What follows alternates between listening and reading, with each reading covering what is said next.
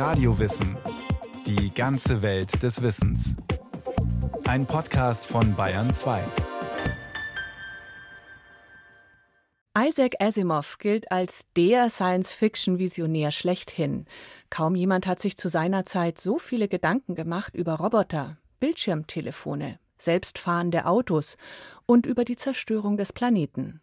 Christian Schiffer mit einem Porträt über einen der bekanntesten Science-Fiction-Autoren.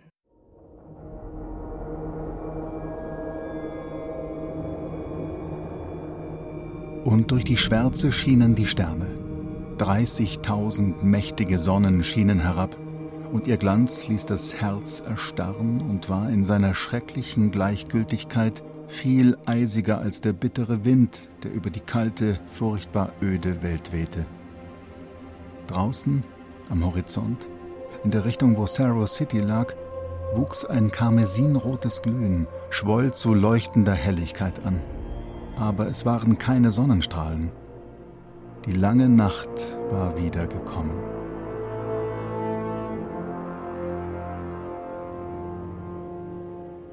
So endet die Kurzgeschichte Und Finsternis wird kommen von Isaac Asimov. In dieser Geschichte stellt Asimov eine einfache Frage.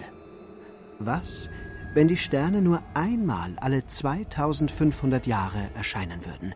Was, wenn es nur alle 2500 Jahre einmal für ein paar Stunden dunkel sein würde? Was würde das mit den Menschen machen? Würden sie am schwarzen Himmel die Sterne bewundern, voller Demut innehalten und etwas geradezu Göttliches in ihnen sehen? Asimov war offenbar anderer Meinung.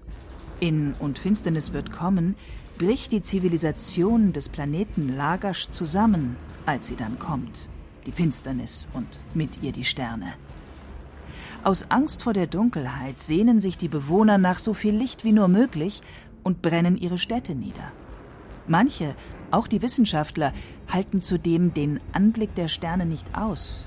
Genauer, sie halten die damit verbundene Erkenntnis nicht aus, dass das Universum so viel größer ist als gedacht. Es ist eine düstere Geschichte, aber zugleich eine faszinierende Geschichte und vor allem eine sehr erfolgreiche Geschichte. Und Finsternis wird kommen erscheint 1941 und markiert den literarischen Durchbruch von Isaac Asimov. Bis heute ist es die meistpublizierte Science-Fiction-Story aller Zeiten. Asimov ist damals gerade einmal 21 Jahre alt und studiert Chemie an der Columbia University in Manhattan. Seit etwa zweieinhalb Jahren verkauft er seine Geschichten an Magazine, insgesamt bereits 32 an der Zahl. Aber nun prangt sein Name das erste Mal auf dem Cover von Astounding, dem legendären amerikanischen Science-Fiction-Magazin. Es ist der erste große Meilenstein in der an Meilensteinen nicht gerade armen Karriere des Vielschreibers, Autodidakten, Universalgelehrten, Skeptikers, Sachbuchschreibers und Visionärs Isaac Asimov, der am 2. Januar 1920 in Pietrovici im damaligen Sowjetrussland geboren wird. Als Dreijähriger wandert Asimov mit seinen Eltern aus Russland in die USA ein. Die Eltern sind Juden, zu Hause wird Jiddisch gesprochen. Aber schnell lernt der kleine Isaac auch auf Englisch zu buchstabieren und zu lesen. Isaac, der ein schüchternes Kind ist und eher wenig soziale Kontakte hat, überspringt ein paar Klassen. Er liest alle Schulbücher schon am Anfang des Jahres von vorne bis hinten durch, bald nimmt er sich die örtliche Bibliothek vor, später verschlingt er die Enzyklopädia Britannica, mit dem festen Willen, das gesamte Weltwissen in sich aufzusaugen. Claudia Seibel ist Literaturwissenschaftlerin. Sie arbeitet bei der Fantastischen Bibliothek Wetzlar Sie sagt, entscheidend für Asimov ist, dass seine Eltern in New York einen Süßwarenladen betreiben. Über den Süßigkeitenladen seiner Eltern hat er dann auch Science-Fiction-Magazine entdeckt, die da mit ihren bunten Covern immer verkauft wurden und hat dann seinem Vater, äh, weil da Science drauf stand, abgerungen, dass er die auch lesen darf. Dann hat er einfach als Teenager angefangen, an der Kommunikation über Science-Fiction teilzunehmen, die sich da langsam rauskristallisierte, die Fankultur und hat seinen ersten Leserbrief geschrieben und von da an kontinuierlich Leserbriefe geschrieben und dann irgendwann mit 18 seine erste Geschichte.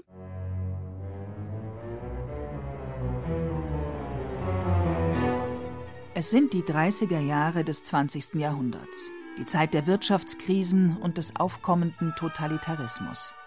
Die bunten Heftchen, die vielversprechende Namen tragen wie Air Wonder Stories, Science Wonder Stories, Amazing Stories oder eben Astounding Stories of Super Science, helfen vor allem jungen Männern dabei, sich an andere Orte zu, naja, zu beamen. Orte wie zum Beispiel der Mars, auf dem der muskulöse Held John Carter mit dem Degen gegen vierarmige Monster kämpft. Oder Orte wie der Jupiter, auf dem Captain Future gegen eine mysteriöse Seuche kämpft, die Menschen zu haarigen, affenartigen Wesen mutieren lässt. Asimov tritt der boomenden Szene der Science-Fiction-Clubs bei. Hier wird getauscht, diskutiert und ganz viel visioniert. Asimovs Club heißt The Futurians und gründet sich in den Räumen der Kommunistischen Partei New Yorks. Die 30er und frühen 40er Jahre sind eben auch eine Zeit der Technikbegeisterung und der Utopien. Kein Wunder. Anfang des 20. Jahrhunderts gab es in vielen New Yorker Haushalten noch gar keinen Strom. Jetzt haben sie Telefone und Radio. Vor allem aber kennt die Menschheit nun die Raumfahrt und mit der Kernspaltung die technischen Grundlagen der Atomenergie.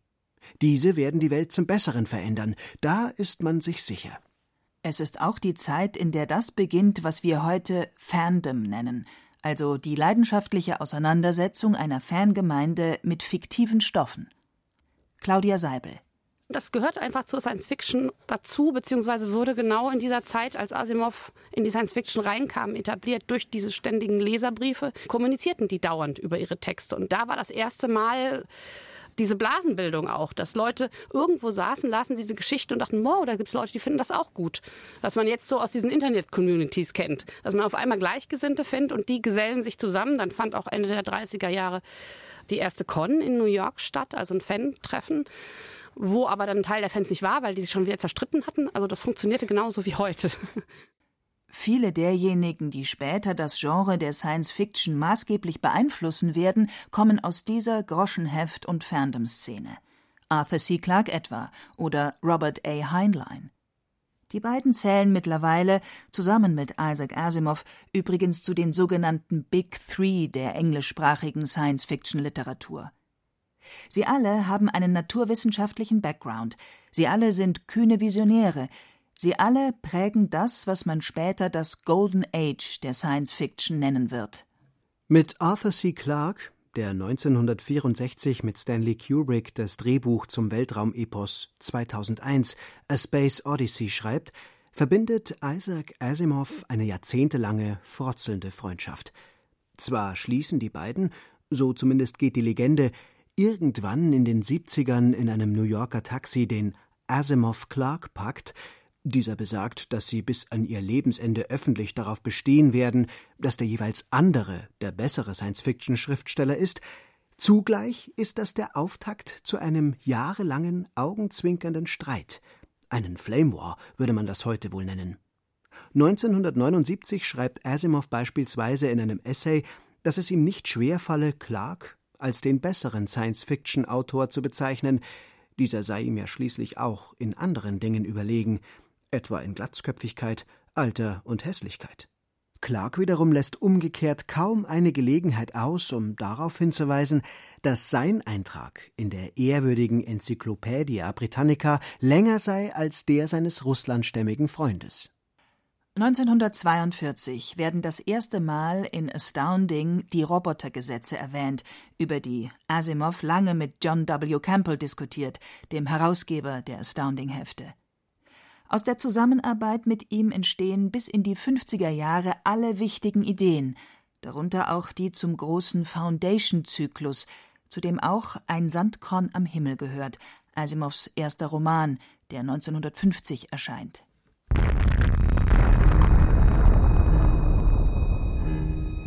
Zu dieser Zeit ist es mit der ungebremsten Technologiebegeisterung schon vorbei. Der Kalte Krieg hat die Weltpolitik im Griff und spätestens als die Sowjetunion 1947 ihre erste Atomwaffe zündet, mit der sie in Sachen atomare Abschreckung mit den USA gleichzieht, ist klar, dass die Macht des Atoms nicht nur Aschenbecher antreiben kann, wie in Asimovs Romanen, sondern auch die Menschheit vernichten kann. Die Atomwaffen wurden sehr stark diskutiert, schon bevor überhaupt die Bomben gefallen waren. In diesen Magazinen gab es auch immer Sachartikel und gerade Campbell, der Herausgeber, hat dann einen Artikel, der den Geheimdienst auf den Hals gehetzt hat, weil sie dachten, oh, die haben rausgekriegt, was wir hier machen. Manhattan Project ist nicht mehr geheim. Wobei er nur einfach sehr gut geraten hat. Mit Asimov ist es dann so, er hat nach dem Krieg dann später immer weniger Science Fiction geschrieben, weil er dann sehr stark in die Sachbuchecke gegangen ist. 60er Jahre hat er nicht besonders viel Science Fiction geschrieben, sondern sehr, sehr viel populärwissenschaftliche Sachbücher, weil er auch sagte, wir müssen dieses Rennen gewinnen. Wir müssen immer besser sein, wir müssen vernünftiger sein. Aber diese Bedrohung im Kalten Krieg schwebte auch immer wie ein Damoklesschwert über ihm. Insgesamt wird Asimov in seinem Leben etwa 500 Bücher veröffentlichen. Allein in den 80ern 192. Darunter Anthologien, Romane und wissenschaftliche Publikationen für Jugendliche. Hinzu kommen etwa 1600 Essays und angeblich 90.000 Briefe bzw. Postkarten. Asimov schreibt Sachbücher über das Alte und das Neue Testament und über die orthodoxe Kirche. Asimov schreibt ein 600-seitiges Buch über das Werk von William Shakespeare. Asimov schreibt ein Buch über die alten Griechen. Außerdem schreibt er 33 Jahre lang eine Wissenschaftskolumne für das Magazine of Fantasy and Science Fiction – und eine Art Witzebuch mit, Zitat, 640 Witzen, Anekdoten und Limericks inklusive Hinweisen, wie man sie erzählt. Und außerdem noch eine Anleitung für die Benutzung von Rechenschiebern. Folgt man der Dewey-Dezimalklassifikation, der am weitesten verbreiteten Klassifikation, nach der Bibliotheksbestände sortiert werden, dann hat Asimov in neun von insgesamt zehn möglichen Kategorien mindestens ein Werk veröffentlicht. Asimov sprengt Grenzen, egal ob es um die Form geht oder um den Inhalt. Und dabei zieht sich so etwas wie ein roter Faden durch sein Schaffen. Das Werk Asimovs ist sehr geprägt vom sehr, sehr starken Rationalismus. Also es ist die durchgängige Annahme, Menschen sind rationalistisch oder man kann sie rationalistisch machen. Äh, mit wachsender Menschenkenntnis hat er dann auch eingesehen, dass nicht alle immer vernünftig handeln. Und es ist sehr geprägt auch von seinem naturwissenschaftlichen Denken. Also es ist naturwissenschaftlich in der Regel sehr akkurat was er da beschreibt oder extrapoliert, ist von seinem Kenntnisstand aus sehr richtig. Am Anfang hat das Werk ein bisschen das Problem, dass es sehr sachlastig ist. Es sind sehr kurze Geschichten, die sehr dialogisch sind, wo keine spannende Handlung ist, sondern wo es immer um Problemlösungsstrategien geht. Später lernte das ein bisschen mehr auszuschmücken, aber zunächst einmal steht immer ein Problem im Mittelpunkt, was gelöst wird und was auf eine positive Art und Weise gelöst wird. Ein Problem, das gelöst werden muss.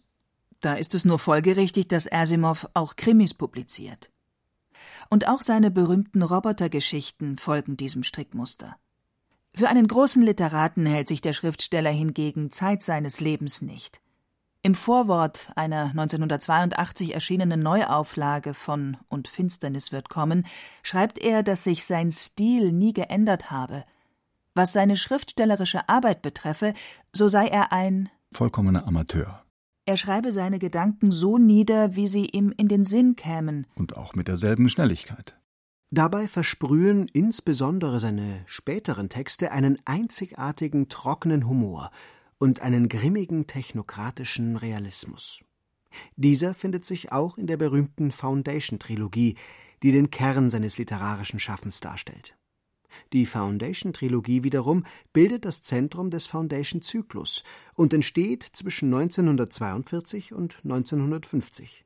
Später wird die Foundation-Trilogie mit dem Hugo Award als beste Romanserie aller Zeiten ausgezeichnet. Ein Preis, der insgesamt nur ein einziges Mal vergeben wurde und bei dem sich Asimov mit seiner Foundation gegen J.R.R. Tolkiens Herr der Ringe durchsetzt.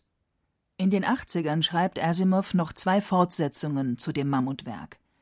Der Foundation-Zyklus aus Kurzgeschichten und Romanen entsteht also über einen sehr langen Zeitraum und besticht weniger durch eine konzise Kernbotschaft, sondern ist eher ein literarisches Patchwork aus Gedankenblitzen, Ideen und Konzepten. Sie verbinden sich zu einer Vorstellung davon, was Leben bedeutet und welche ethischen Dimensionen es birgt. Außerdem stellt Asimov die Frage, welche Rolle Religion, Wirtschaft, Politik bei der Entwicklung der Gesellschaft spielen und ob sich der geschichtliche Verlauf steuern lässt. Es geht um ein Imperium, das zusammenbrechen wird. Die Galaxis droht in eine 30.000 Jahre andauernde Barbarei zurückzufallen. Mit Hilfe einer neuen Wissenschaft, der Psychohistorik, kann man jedoch die Entwicklung der Gesellschaft vorhersagen und beeinflussen. Und zwar so, dass die Zeit der Barbarei nur mehr tausend Jahre dauern wird. So gründen Wissenschaftler die Foundation, die die Keimzelle eines neuen Imperiums wird. Claudia Seibel über das Werk. Es ist das langfristig durchdachteste und es ist auch eines der erfolgreichsten. Also die sind immer kontinuierlich gedruckt werden, werden heute noch gelesen. Sowohl in Amerika als auch in Deutschland werden die immer wieder neu aufgelegt. Es hat auch die Science-Fiction-Kultur, obwohl diese superrationalistischen Imperien ja jetzt nicht so häufig vorkommen, hat sie trotzdem beeinflusst. Zum Beispiel die Jedi in Star Wars, die mit ihren psychischen Fähigkeiten arbeiten. Das ist auch so ein Geheimkult, der irgendwie versucht, das Universum auf einen guten Weg zu bringen angesichts einer imperialen Bedrohung. Der Foundation-Zyklus kommt ohne Raumschlachten aus. Ohne glitschige Außerirdische und ohne waghalsige Piloten, die in windschnittigen Gleitern sitzen und Laserstrahlen verschießen. Dafür enthält dieser Zyklus Robotergeschichten, die sich mit den einzelnen Aspekten der Robotergesetze beschäftigen. Die Robotergesetze sind das, wofür Asimov bis heute bekannt ist. Immer wieder werden sie zitiert, zum Beispiel wenn es um autonomes Fahren oder um künstliche Intelligenz geht, sagt Janina Loh, die an der Universität Wien Philosophie lehrt. Eines ihrer Spezialgebiete Roboterethik. Man kann sie sich leicht vorstellen, man kann ihnen leicht folgen und deswegen scheinen sie irgendwie ein guter Ratgeber zu sein, wenn es darum geht, ethische Richtlinien für Roboter zu definieren. Das erste Mal formuliert Asimov die Robotergesetze 1942. Später werden verschiedene Roboter-Kurzgeschichten zu dem Roman I, Robot zusammengefasst. 2004 erscheint ein gleichnamiger Film mit Will Smith, der lose auf diesen Geschichten basiert. Die Robotergesetze lauten Das erste Gesetz. Ein Roboter darf kein menschliches Wesen verletzen oder durch Untätigkeit zulassen, dass einem menschlichen Wesen Schaden zugefügt wird. Das zweite Gesetz. Ein Roboter muss den Befehlen gehorchen, die ihm von einem Menschen gegeben werden. Es sei denn, ein solcher Befehl würde mit Regel 1 kollidieren. Das dritte Gesetz. Ein Roboter muss seine eigene Existenz schützen, solange dieser Schutz nicht mit Regel 1 oder 2 kollidiert. Die Gesetze sind also hierarchisch aufgebaut. Später fügt Asimov den drei Gesetzen noch ein nulltes Gesetz hinzu. Das neunte Gesetz. Ein Roboter darf der Menschheit keinen Schaden zufügen oder durch Passivität zulassen, dass die Menschheit zu Schaden kommt. Und da ist auch schon eine der Schwierigkeiten, auf die Asimov selbst im Übrigen sehr deutlich aufmerksam gemacht hat in seinen Geschichten. Also seine sehr bekannten Robotergeschichten zeigen ja, wie wunderschön diese ganzen Regeln miteinander dann kollidieren können und warum sie aus genau diesen Gründen dann eben auch problematisch sind, wenn es daran geht, irgendwie echte Roboter zu konstruieren, die echten Gesetzen folgen sollen. Obwohl diese Regeln zwar eine Hierarchie haben, ist es doch nicht ganz klar, wie in konkreten Situationen diese Regeln jeweils ausgelegt werden müssen, weil jedes einzelne Gesetz eine eigene Interpretation verlangt.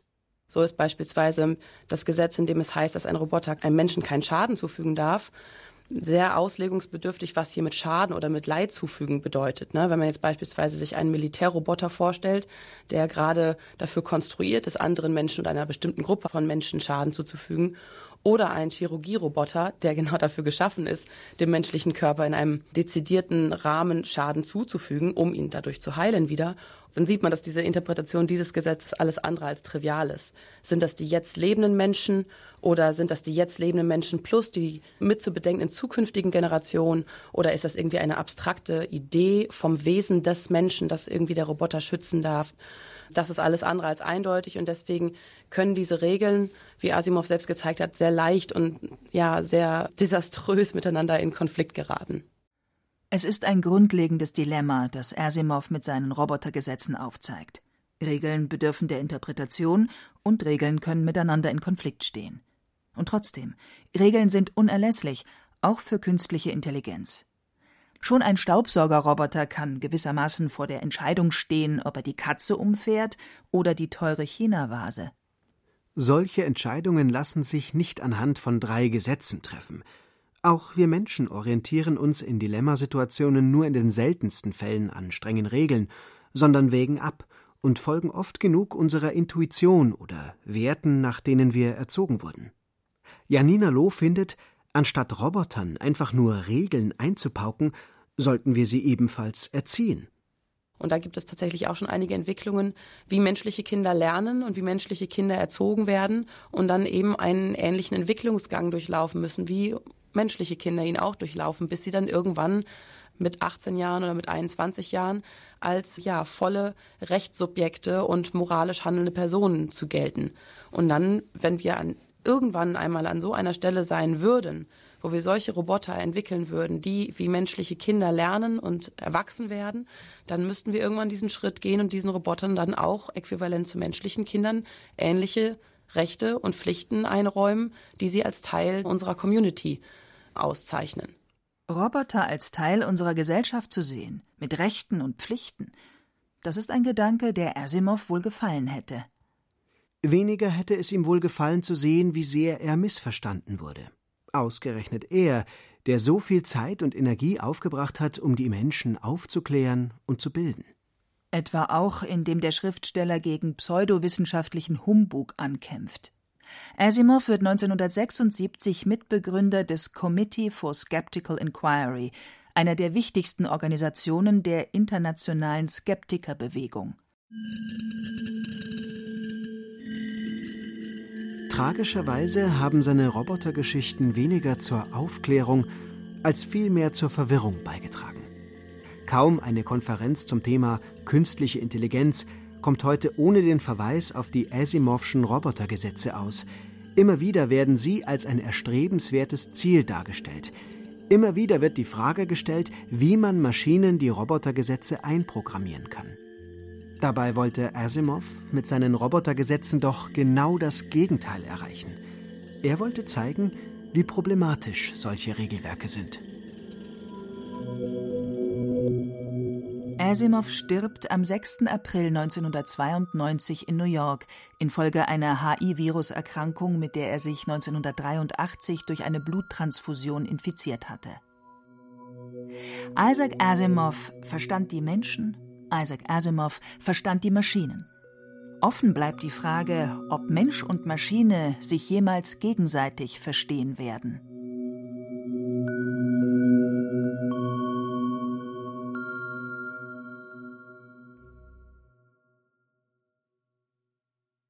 Das war Radio Wissen, ein Podcast von Bayern 2. Autor dieser Folge Christian Schiffer. Es sprachen Emma Michel, Werner Hertel und Jerzy May. Ton und Technik Winfried Messmer. Regie Kirsten Böttcher. Redaktion Nicole Ruchlack. Möchten Sie einen weiteren Visionär kennenlernen, zum Beispiel Alan Turing, den Computerpionier und Codeknacker, ein Porträt über ihn finden Sie unter radiowissen bayern2.de slash podcast. Wenn Sie keine Folge mehr verpassen möchten, können Sie den Podcast auch abonnieren